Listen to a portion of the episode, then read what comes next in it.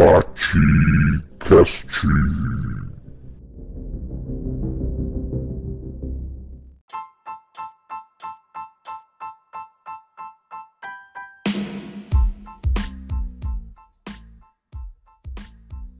Olá, Podosfera! Estamos começando o segundo episódio do Batcast. Eu sou o professor Adriano Viaro e vocês podem me seguir em todas as redes sociais por Prof. Viaro.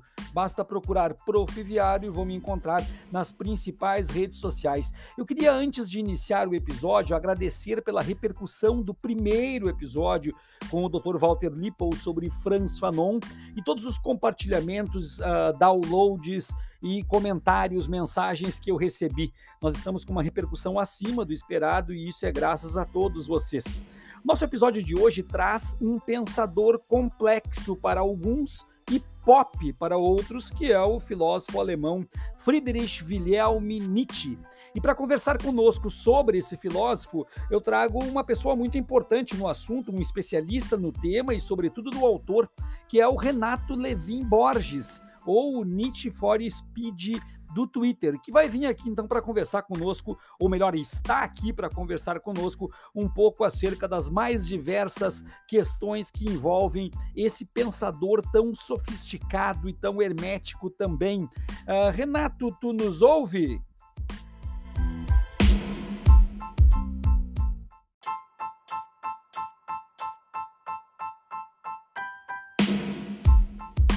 Escuto sim, Viário.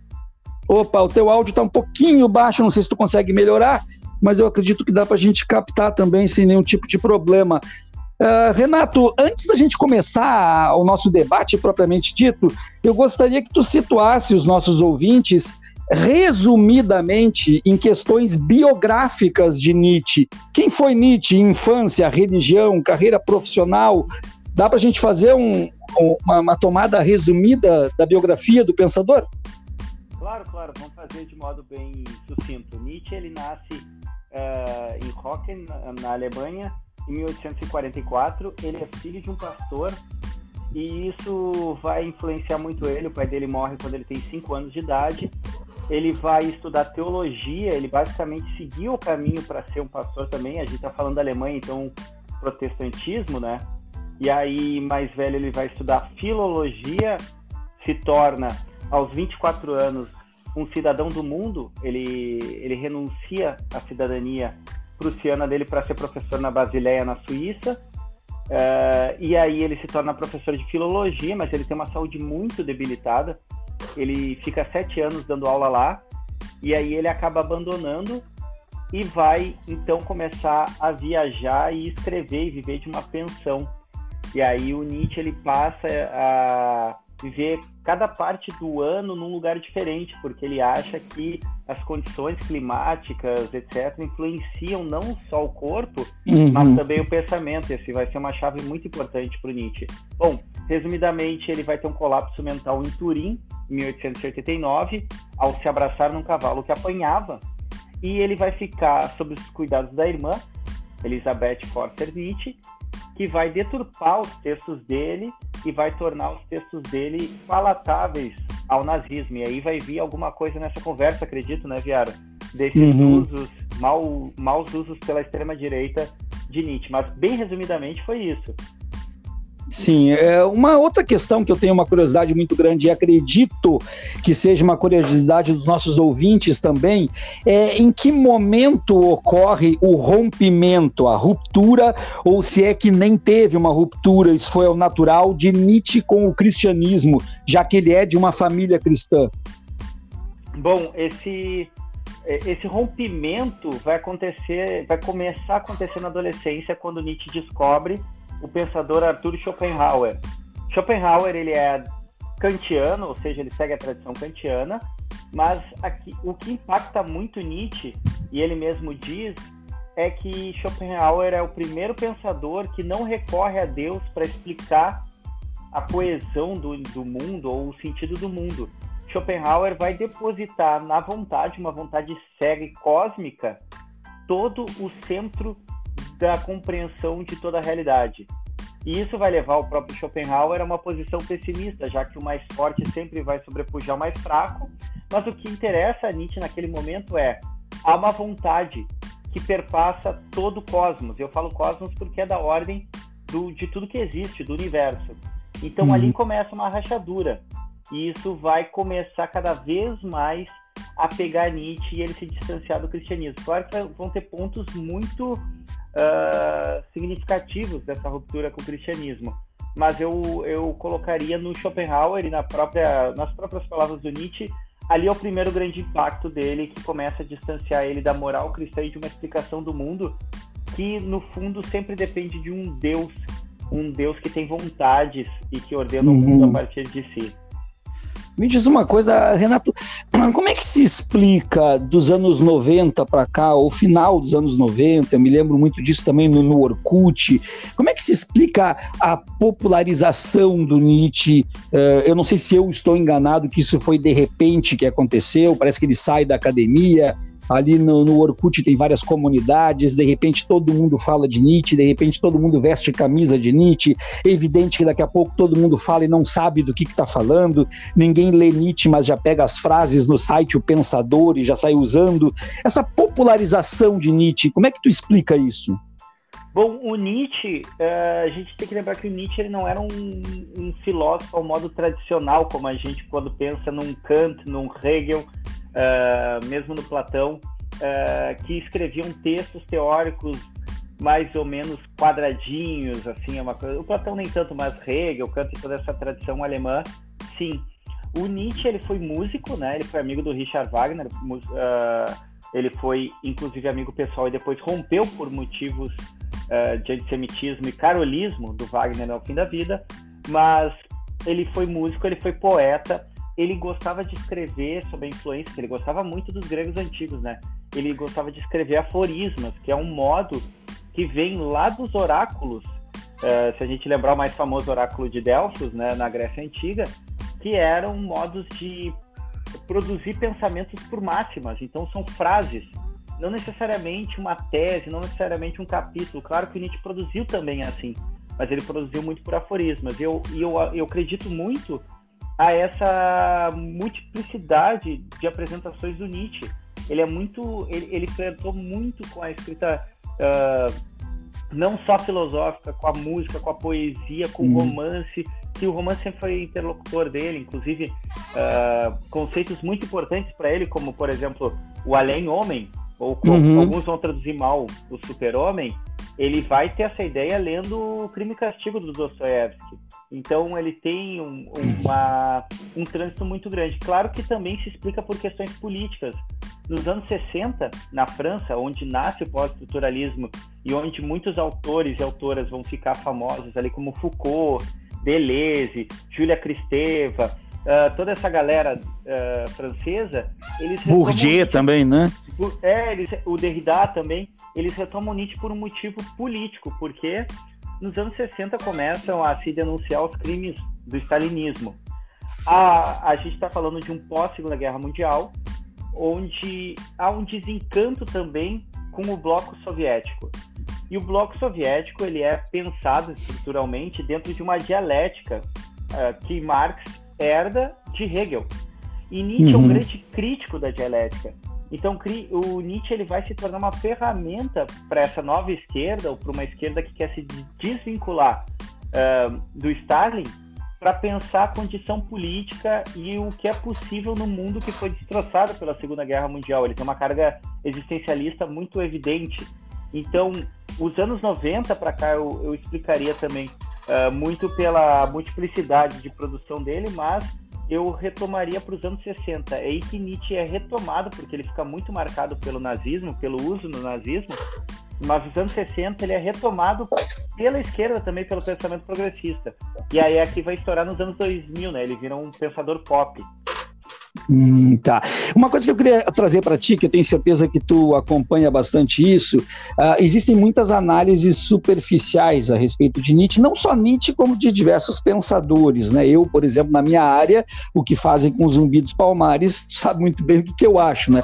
E com Nietzsche fazem também muitas análises superficiais. Eu acompanhei muito, por exemplo, análises, análises pobres, na verdade, que dizem assim: o amor fati de Nietzsche, vou te dizer bem como que a, a aparece em páginas na internet. O amor fati de Nietzsche é o amor da vida como a vida é ponto final pragmático. Já que Nietzsche diz que tem que amar a vida como a vida é, a classe social e a desigualdade social e o racismo e tudo mais é como a vida é. Logo, então, Nietzsche era um pensador de extrema direita. Me comenta isso sem rir, por favor. Pô, já perdi de largada, né? Já dei uma risada aqui de largada porque eu conheço essas leituras, elas são uh, bem sofríveis. E é assim, o Nietzsche, ele é um pensador que tu tem dificuldade de encaixar ele em qualquer corrente política, embora todas as correntes políticas em algum momento usaram Nietzsche.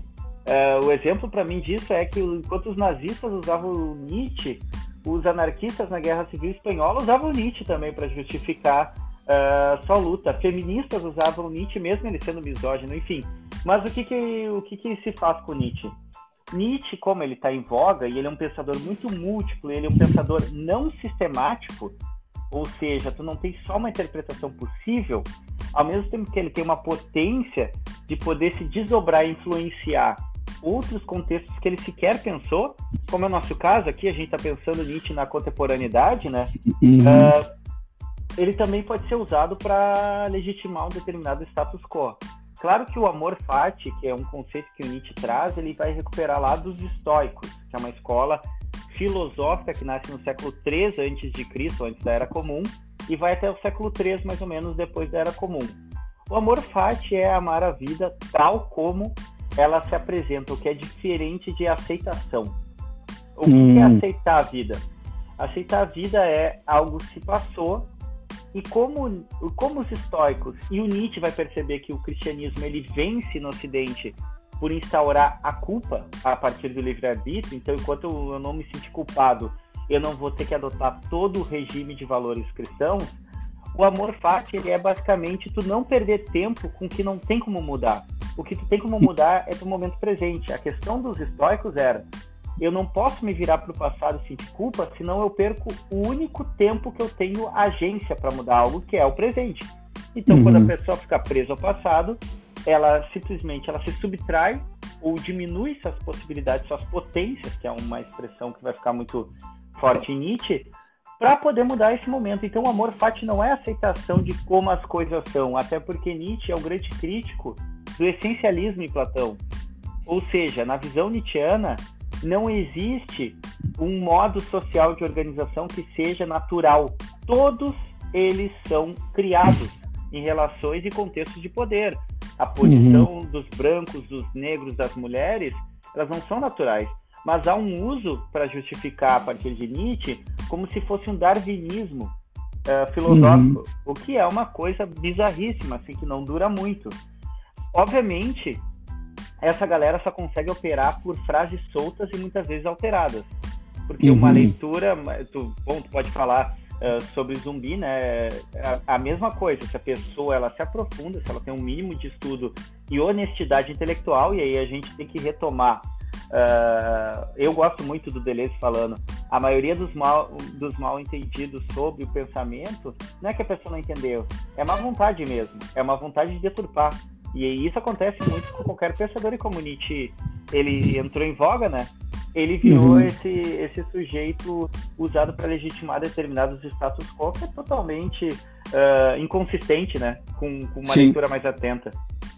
Vamos voltar um pouquinho a, a, pela última vez, eu prometo, na questão biográfica de Nietzsche. Eu tenho uma curiosidade pessoal, que é, a gente sabe que Nietzsche viajou muito, ele andou, trocou muito de lugar, como tu mesmo disseste, e a minha pergunta é: ele, ele se mantinha como? Isso era através da pensão dele, do trabalho dele de professor universitário?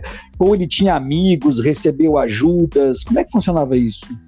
É, ele tinha uma pensão e ele se mantinha com ela, mas ele também publicava livros na época, embora vendesse muito pouco, né? Ele era um sujeito não muito bem quisto, ainda assim ele tinha amigos próximos, ele circulava num certo grupo de, de intelectuais e notáveis à época, e aí eu citei o Wagner, era um, era um exemplo, né? Ele circulava com esse pessoal e ele basicamente vivia o grosso da, da, da, subsistência dele era uma pensão que ele recebia que ele ia sempre na ele até relata isso quando ele vai escrever o primeiro grande livro dele inclusive o primeiro com o pensamento dele que é humano demasiadamente humano que ele está em 1878 ele está na Itália mas ele vai meio escalado nessa viagem porque assim ele tinha um grande amigo que era o poeta judeu Paul Ré e ele é amigo da Malvinda von Meyersburg, que era uma alemã intelectual muito rica. E ela tinha uma casa no sul da Itália, perto de Nápoles, e aí a cidade é Sorrento. Aí ela convida o Porré e reza a lenda que o Nietzsche estava junto e disse vamos, e foi junto.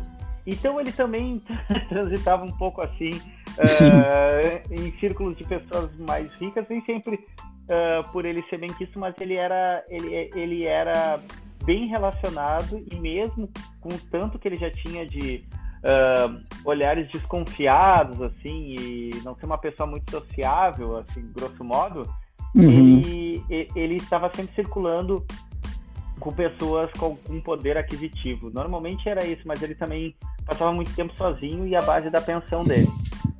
Nietzsche se apaixonou Sim, e inclusive esse é um grande problema, porque eu digo que Nietzsche não foi Nietzscheano nas suas relações de gênero. Hum. O que ele hum. escreve sobre as mulheres é péssimo. E isso, sem cair numa psicologização, assim, que eu acho uma coisa também um pouco problemática, de transformar tudo uma questão já triangulada dentro daquela coisa psicanalítica freudiana de papai e mamãe e fala, uhum. mas Nietzsche tem, tem uma dificuldade muito grande com as mulheres. Ele é ele é criado pela mãe dele, o pai morre uhum. quando ele tem 5 anos, né? E ele Sim. convive com a irmã. Bom, o Nietzsche ele vai ter um grande amor, que é a Luz Salomé, a russa intelectual, né, que vai viver na Alemanha e que vai ter vai ter um caso de amor posteriormente com o poeta Rilke, que é bem famoso, né? Mas o Nietzsche se apaixonou por ela e a parte ele ter comentários muito horríveis desde o livro humano demasiadamente humano sobre a mulher e até essencializando a condição feminina, o que é uma coisa totalmente contraditória com o próprio pensamento nietzschiano de trazer à tona que todos os valores são construídos em relações de poder. Bom, ele era apaixonado por ela, propôs em casamento duas vezes e ela não, ela não quis. E depois que ele teve o colapso mental, ele mandava cartas para Cosima Wagner, a esposa do hum. Richard Wagner, se declarando a ela tratando ela como Ariadne e ele como Deus Dioniso. Então, hum. é, ele tinha, uh, reza a lenda também, há uma biografia sobre isso, que muitas vezes ele viveu em pensões, como ele circulava entre muitas cidades, principalmente França, Itália e Alemanha, ele uhum. vivia em pensões. E aí, numa dessas pensões na Itália, ele ficou muito amigo da dona e a dona tentava marcar encontros para o Nietzsche, assim, uma espécie de Tinder rudimentar do século XIX. Só que nada dava certo, porque o Nietzsche não se ajudava com as mulheres. Assim, ele tinha muitos problemas com as mulheres. Uhum. Mas ele se apaixonou muito, assim, ele tinha uma carga muito romântica, aquela coisa bem do romantismo alemão, sabe? Uma coisa bem de Goethe. É, era, era assim, quando tu vê ele jovem, é, falando da Luz Salomé, assim, o que tem de relato, é ele totalmente é, sem chão, assim, sem saber lidar. É, não, realmente é um, é um sujeito caricato, de certa forma, também, né? A gente pode dizer, acredito eu, pelo menos. Uh, me diz uma coisa, Renato. Uh, eu sei que é sempre muito difícil a gente transpor as épocas. Eu, eu, eu já me incomodo quando as pessoas tentam comparar, por exemplo, Pelé com Messi. Né? Eu, eu tenho uma, uma, uma, um ranço muito grande quando se comparam épocas que, para mim, isso é uma falsa equivalência. Mas a gente precisa fazer alguns exercícios para tentar trazer Nietzsche à tona e trazer Nietzsche ao discurso. Então, se a gente, se num exercício de imaginação, o que, que Nietzsche diria do Brasil hoje? É, eu, eu também tenho esse cuidado, mas eu também acho importante a gente fazer esses esforços, né? Porque senão a gente acaba catalogando o pensamento e não, e não tornando o pensamento vivo, né? Claro que a gente sempre vai ter que ter esse cuidado, pra, bem o caso, assim, do pensar um Messi na época do Pelé com outro, com outro andamento de jogo, um outro pensamento de jogo. Não, não, não faz muito, né? Sentido, mas tem coisas que sim que a gente consegue atualizar. Eu acho, da minha perspectiva, como um Nietzscheano de esquerda, tem gente até hoje na esquerda que ouve isso e diz: Meu Deus, como é que o cara gosta de Nietzsche e se diz de esquerda? Tá, mas daí eu vou quebrar tuas pernas quando eu te digo que eu sou um pondeniano de esquerda. Bah, mas aí tu quebrou minha perna mesmo. Viu só? Então, foi, foi, foi, foi, pra, foi pra te deixar tranquilo que eu falei isso, tá? Muito bem, então agora eu me sinto até um pouco mais tranquilo mesmo. Mas o que, o que, que tem de elementos uh, nesse Brasil atual? Coisas que o Nietzsche escreveu que ele desprezava. Nacionalismo. Nacionalismo é uma coisa patética, né? Que é uma espécie de crença numa essência. Uhum. E aí eu vou citar o Schopenhauer, né? Que é o uhum. influência do Nietzsche no começo, depois ele, ele, ele abandona. Mas o Schopenhauer, para mim, é preciso nisso e, e, já vai criar esse ranço eh, em Nietzsche sobre o nacionalismo. Schopenhauer diz que quando a pessoa não tem do que se orgulhar em si, ela se orgulha de ter nascido aqui ou acolá. E o nacionalismo uhum. nada mais é que uma categoria de, que faz a pessoa crer que ela tem alguma característica que ela herda de uma latitude, uma longitude específica. Nada mais que isso. Nietzsche tinha um pavor do nacionalismo e ele já entendia o nacionalismo como uma ferramenta política. Outra coisa que, obviamente, ele lamentaria muito e acharia péssimo é o moralismo, que basicamente o Brasil atual bolsonarista ele é baseado no moralismo, nesse moralismo uh, duro discursivo, Uhum. Então, uh, o Brasil seria um caso totalmente assim, Nietzsche ia chegar aqui e entrar em depressão dois segundos depois, assim, porque era tudo que ele, ele achava de pior uhum. numa constituição de uma sociedade uh, seria estaria encarnado nesse Brasil, né? Inclusive essa moralidade, uh, essa coisa é, discursiva violenta, ele achava um sinal da decadência e do enfraquecimento do, do sujeito, inclusive. Ter que Sim. transformar é, nesse tipo de estrutura discursiva. Fazendo um parênteses, mas a gente já volta para Nietzsche, evidentemente. Tu falaste que o Schopenhauer dizia então que quando não tem do que se orgulhar, a pessoa se orgulha de onde ela nasceu. Então quer dizer que eu posso trazer Schopenhauer para discutir o 20 de setembro? Eu acredito que sim, eu acredito, é, mesmo eu sendo, é, eu, eu, tomando a posição nietzschiana de uma rejeição de onde o Schopenhauer chega, né? Que é o uhum. pessimismo do tipo, bom, não tem muito o que fazer, pessoal, essa tristeza. Uhum. Eu acho que ele precisa demais, porque o que, que é essa ideia subjetiva? É, e eu não estou falando de pertencimento, identidade cultural, comunidade, isso é outra coisa. Isso uhum. é uma uhum. construção de comunidade o nacionalismo é uma categoria abstrata, totalmente uhum. uh, engendrada para fazer crer né, que há algum tipo de substância metafísica que o sujeito que é nascido ali ou, ou acolá ele carrega. Isso pode ver nesse discurso né, do 20 de setembro, da coisa do, do, desculpe, do gaúcho valoroso, é, do, do, do, guerreiro, do que lutou a revolução. E, bom, tu é mais. É, eu, eu, eu, eu, me refiro principalmente ao orgulho de ser gaúcho, né? o orgulho do lugar. Né? Às vezes eu fico pensando, porque eu tenho uma definição de orgulho, que para mim orgulho tem a ver com mérito. Por exemplo, eu tenho orgulho do, do meu filho, eu tenho orgulho da minha filha, então eu tenho que ter alguma participação no que, que me deixa orgulhoso. Pelo menos é a forma que eu olho. Se eu tenho orgulho de ser gaúcho, eu fico pensando, de repente a minha mãe estava em Santa Catarina e eu comecei a chutar a barriga para ela passar a fronteira. Né? Só, só, pode, só pode ser isso, para eu ter orgulho de ser gaúcho, porque eu tenho algum mérito no fato de ter nascido aqui. Então não tem. Ah, eu acho que as pessoas querem dizer que tem amor pelo local e dizem que tem orgulho. É um, uma deturpação. Mas enfim, eu queria te dizer, eu queria te dar uma saia justa agora, tá? É, pou, poucas pessoas sabem que a definição que está na bio do meu Twitter foi tu que me deu, né? Tá lá, tá lá na minha bio, Schopenhaueriano do samba. Por que que tu me definiu dessa forma, Renato? É verdade. Porque quando a gente, a gente conhece há alguns anos, né, Viário? A gente chegou a ser vizinho de prédio e uhum. passou por algumas situações interessantes. uh, e quando a gente discutia, trocava ideias, a gente sempre divergia sobre a possibilidade de algo dá certo, né? A gente Sim. concordava em várias, a gente concorda em várias bandeiras, lutas e na vontade de fazer, né? É, Sim. alguma mudança sobre o mundo, só que eu sempre tinha aquela coisa do tipo, vou deixar um espaço para que talvez dê certo, e tu sempre tinha aquela perspectiva de, bom, estamos lidando com seres humanos, então não tem como dar certo. É, eu, eu sempre te disse, eu vou morrer lutando, mas a tendência é piorar. Né? Sempre. Agora, para não deixar os nossos ouvintes no vácuo, quando o Renato disse que nós fomos vizinhos e passamos por algumas situações interessantes, eu e o Renato nós temos um capítulo maravilhoso na nossa vida que a gente fugiu de um Doberman dentro de um prédio fechado, escada acima, uma vizinha que deixou o cachorro solto e esse cachorro estava solto pelas escadas do prédio e nós estávamos simplesmente achando que nós íamos morrer, não tinha outra. E na época, nós dois casados, na época, as duas esposas tinham ido no mercado ou estavam chegando da faculdade.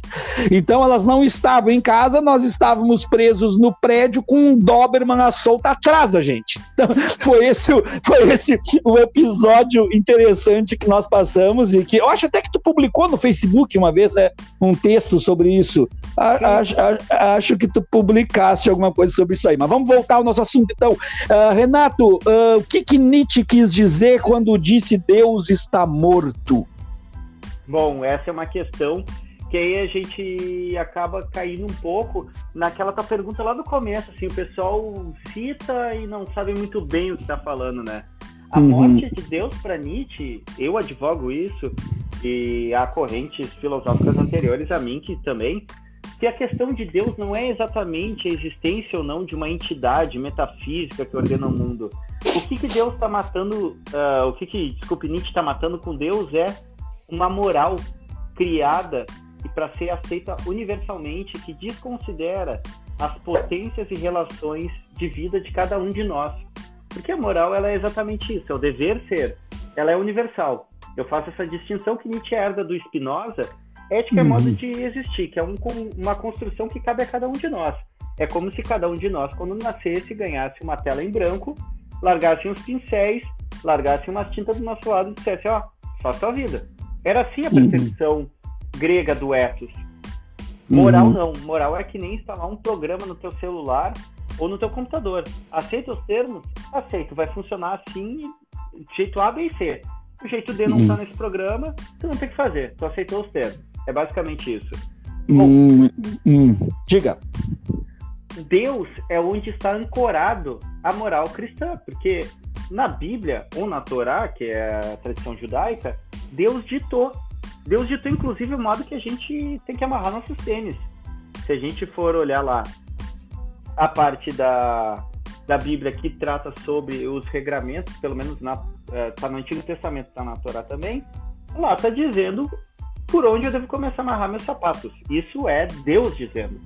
Ou uhum. seja, quando Nietzsche critica a moral, ele critica a moral por vários motivos, pela questão da potência, pela diminuição das possibilidades de criação de vida, pela própria legitimação de um determinado status quo, mas quando ele olha e diz, pô, isso foi ditado por Deus, então tenho que matar Deus. Se é Sim. aí que está ancorado, se eu quero fazer com que esse navio ande, eu tenho que tirar essa âncora do fundo do mar. E essa âncora no fundo do mar da moral é Deus. Uhum. E essa Muito. morte de Deus é exatamente isso para Nietzsche, na minha perspectiva.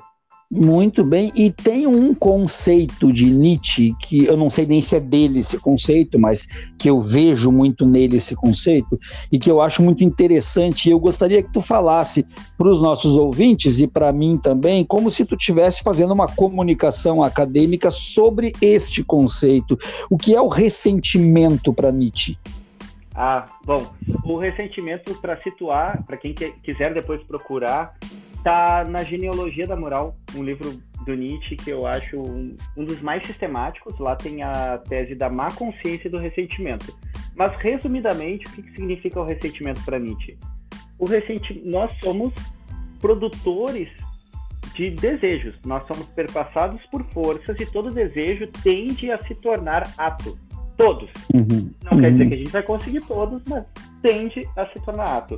Quando a gente barra ou é barrado, essas forças, diz Nietzsche, elas ficam em nós e elas começam como que fosse nos corroendo por dentro. O, qual é que é o sistema do, do ressentimento para Nietzsche? Se eu não consigo, digamos que eu entre numa disputa por um, um emprego, eu estou disputando uhum. essa vaga com mais 10 pessoas. E aí eu uhum. não consigo essa vaga.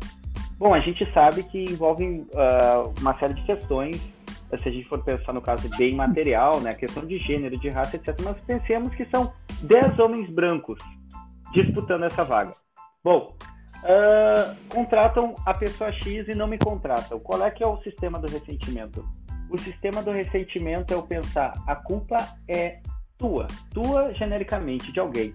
Ah, ele deve ter conseguido essa vaga porque ele é amigo de não sei quem. Ele conseguiu essa vaga porque tal pessoa privilegiou ele.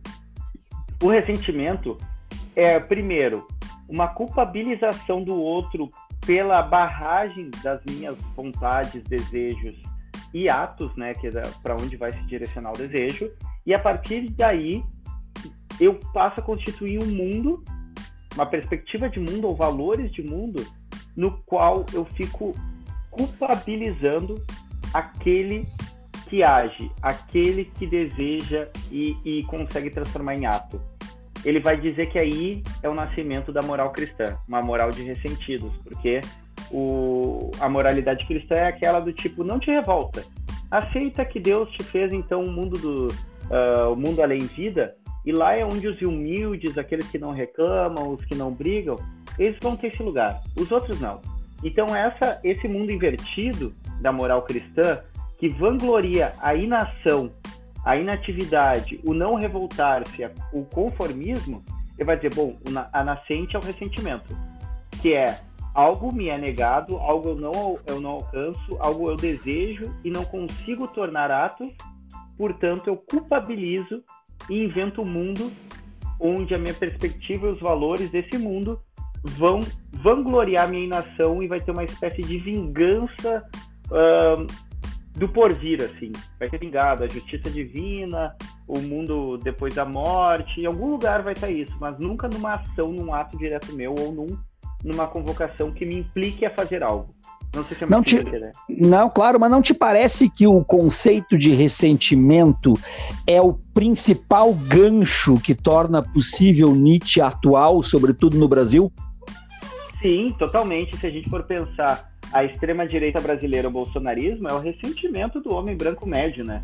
Ele é o sujeito que não aguenta ver uma empregada doméstica pegar um avião. Ele não aguenta ver um negro na universidade. É a própria moral do ressentido.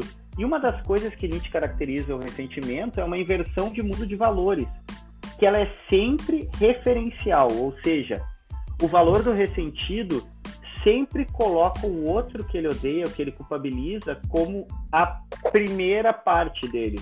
Ou seja, uhum. se eu não consigo algo, digamos, a culpa é tua, Viaro, por eu não ter conseguido uh, o tal emprego, te contrataram. Então, tu é o primeiro elemento que eu quero negar. O, a moral uh, da extrema-direita, ela é sempre remissiva àquilo que ela quer negar. Pelo menos a gente não é o PT. Esse é o discurso. Ele é uhum. referencial na negação pelo ressentimento. Ele não afirma nada, ele primeiro nega. E o ressentimento opera assim. Então, se a gente uhum. for pensar o Brasil atual, é uma produção massiva de valores e de, de contexto político a partir do ressentimento, a partir da negação, nunca da afirmação. Não há um projeto, não há um projeto de país senão de negação primeira daquilo que eles entendem como errado, como maligno, como corrupto, etc. Toda aquela uh, ladaia moral, uhum. já que estamos em Nietzsche, né? Dessa ladaia Sim. moral vazia que não significa nada no fundo, né? Senão remeter a uma estrutura ressentida. Mas, eh, Renato, eh, eh, me corrige se eu estiver errado, e, a grande chance de que eu esteja errado. Quando um pensador do século XIX é extremamente atual no século XXI, isso não significa que nós estamos parados no lugar enquanto concepção de sociedade? É, é tem uma questão é, de fundo que a gente tem uma herança que, que eu vou principalmente depositar em Hegel. Hegel foi um, um grande pensador, um pensador racista, de se marcar também, uh, que influenciou uma noção que a gente guarda muito intimamente em nossa subjetividade, que é da, do progresso. a gente tende a entender que com o passar do tempo, necessariamente, as coisas progridem. Nietzsche uhum. é um uhum. grande crítico disso. Ele vai dizer: o tempo não tem uma flecha apontando para frente. A gente uhum. vai, a gente volta, a gente cai, a gente entra em buracos que são inacreditáveis, como o atual, mas a gente pode pegar o exemplo do nazismo. Onde o nazismo se dá? No berço uhum. do iluminismo. Onde, uhum. a, ao final do século XIX, o centro do pensamento intelectual estava na Alemanha. E é a mesma Alemanha que produz uma indústria da morte muito bem organizada, mas uma indústria da morte. Então, uhum. a gente estar tendo que retomar um pensador do século XIX diz um, também um pouco sobre a nossa crença em progresso. Infelizmente, a gente está descobrindo, e algumas gerações mais novas estão descobrindo, que os direitos eles não acontecem de modo natural, que os direitos não são pétreos. A gente está uhum. perdendo tudo que é tipo de direito, de toda ordem, que demandou muita luta e vai demandar novas lutas. Quer dizer, a gente não está progredindo, inclusive a gente está tendo que retomar outros e outras pensadoras né, anteriores a nós para repensar nosso momento histórico. Porque a gente está uhum. perdendo e está voltando, a gente cai em buracos o tempo todo. Uhum. Bom, eu, eu agora uma, uma piada, sabe que acadêmico, quando faz piada, nunca tem graça, né? Mas, mas, mas enfim, é, eu tô acostumado com isso. Uh, a piada que eu faço sempre é: tem gente que diz que Nietzsche era louco, mas louco para mim é quem lê Hegel em alemão. Tá?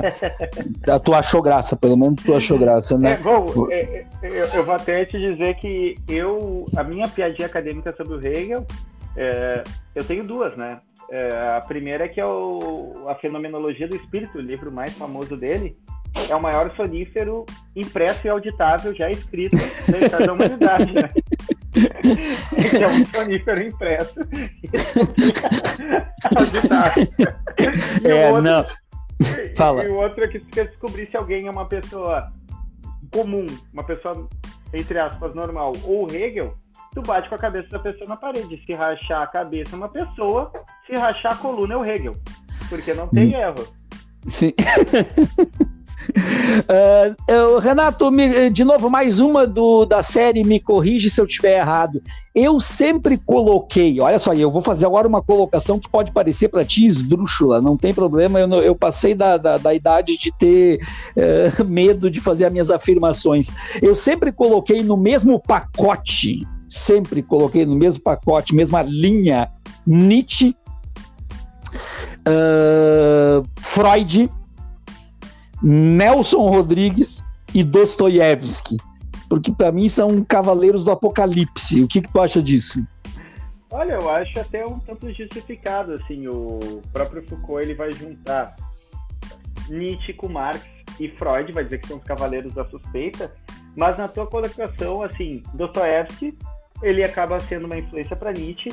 Freud tem categorias muito próximas de Nietzsche, até reza a lenda que perguntaram para o Freud, que ele é um pouquinho posterior a Nietzsche, se tinha lido Nietzsche e ele teria respondido que leu e não entendeu. E o Nelson Rodrigues vai ter aquela coisa do. A vida como ela é.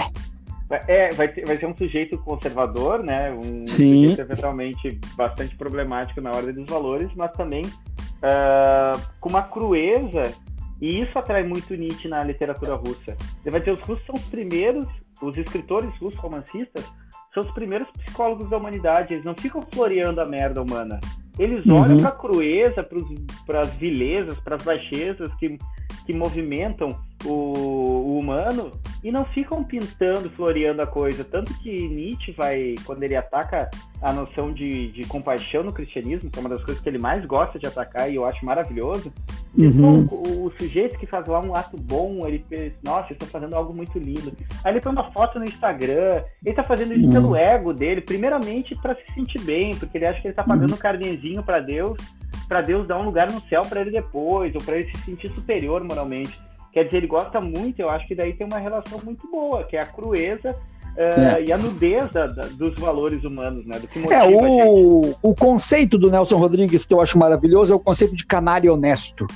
É, ali eu sempre digo para as pessoas: querem entender Nelson Rodrigues, estudem o conceito de canalha honesto, principalmente quando ele dizia que estava faltando mais canalhas honestos no Brasil.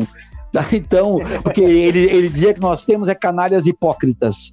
Né? Então, eu acho isso aí interessantíssimo. É, Renato, a gente está se encaminhando já para o final. Eu queria te fazer uma pergunta assim: ó.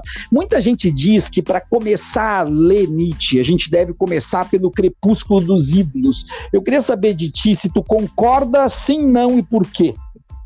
É, eu costumo indicar o Crepúsculo dos Ídolos também, porque é um livro curto, mas é um livro que tu tem que saber que ele não é sistemático. Ele vai, é, ele tá tirando para tudo que é lado, né? E, e aí também ele tem, por que, que eu indico, além de ser um livro curto, porque ele é um livro que, que ele é muito impactante.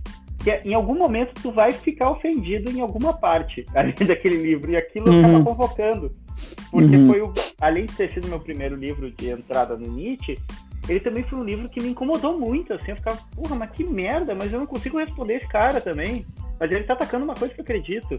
Quer dizer, é um livro que ele, o Nietzsche operava muito pela polêmica, né?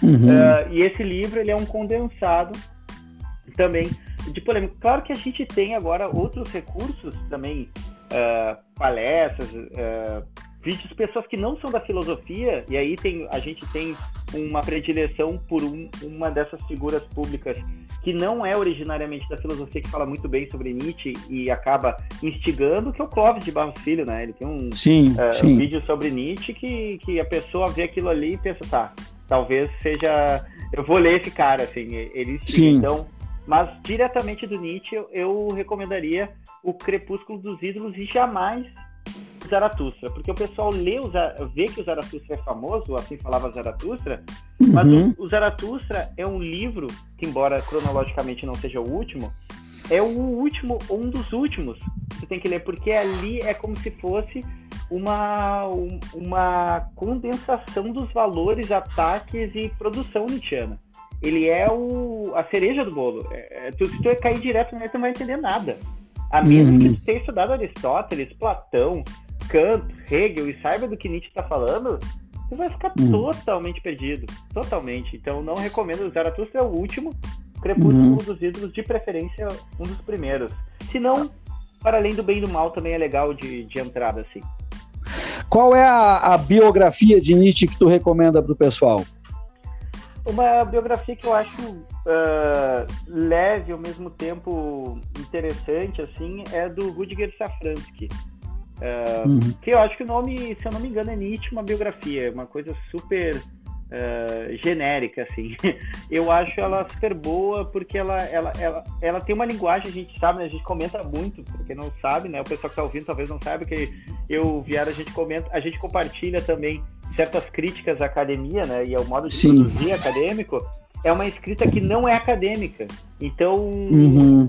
sem perder a consistência. Então, ela é interessante, assim, porque às vezes a gente fica, vou indicar um livro, mas a pessoa tem que já ter um, uma certa cancha naquela, naquele assunto, senão ela vai achar que está lendo uma coisa barroca, assim, que não, não faz muito sentido, né? E Sim. daí a pessoa se afasta. O Rudiger Safransky tem, um, tem uma biografia muito interessante sobre Nietzsche, que eu gosto do comentário, acho muito boa. Eu falei com Renato Levin Borges, o Need for Speed do Twitter. Compartilhem, assinem, assistam, escutem, anotem, apontem. Eu tenho certeza que o conteúdo foi maravilhoso. Vamos colocar na descrição desse, desse capítulo uh, o nome da biografia recomendada pelo Renato também. Renato, foi um prazer conversar contigo. Tem aí uns segundos para fazer tuas considerações finais, meu amigo. Muito obrigado pelo convite, Viaro. Eu tô adorando, eu ouvi o primeiro episódio, gostei muito. E sempre que precisar, estamos por aí. E não sejam moralistas, por favor. Um abraço e até a próxima. Obrigado, Renato. Esse foi o Batecast. A gente se encontra logo, logo. Abraço a todos.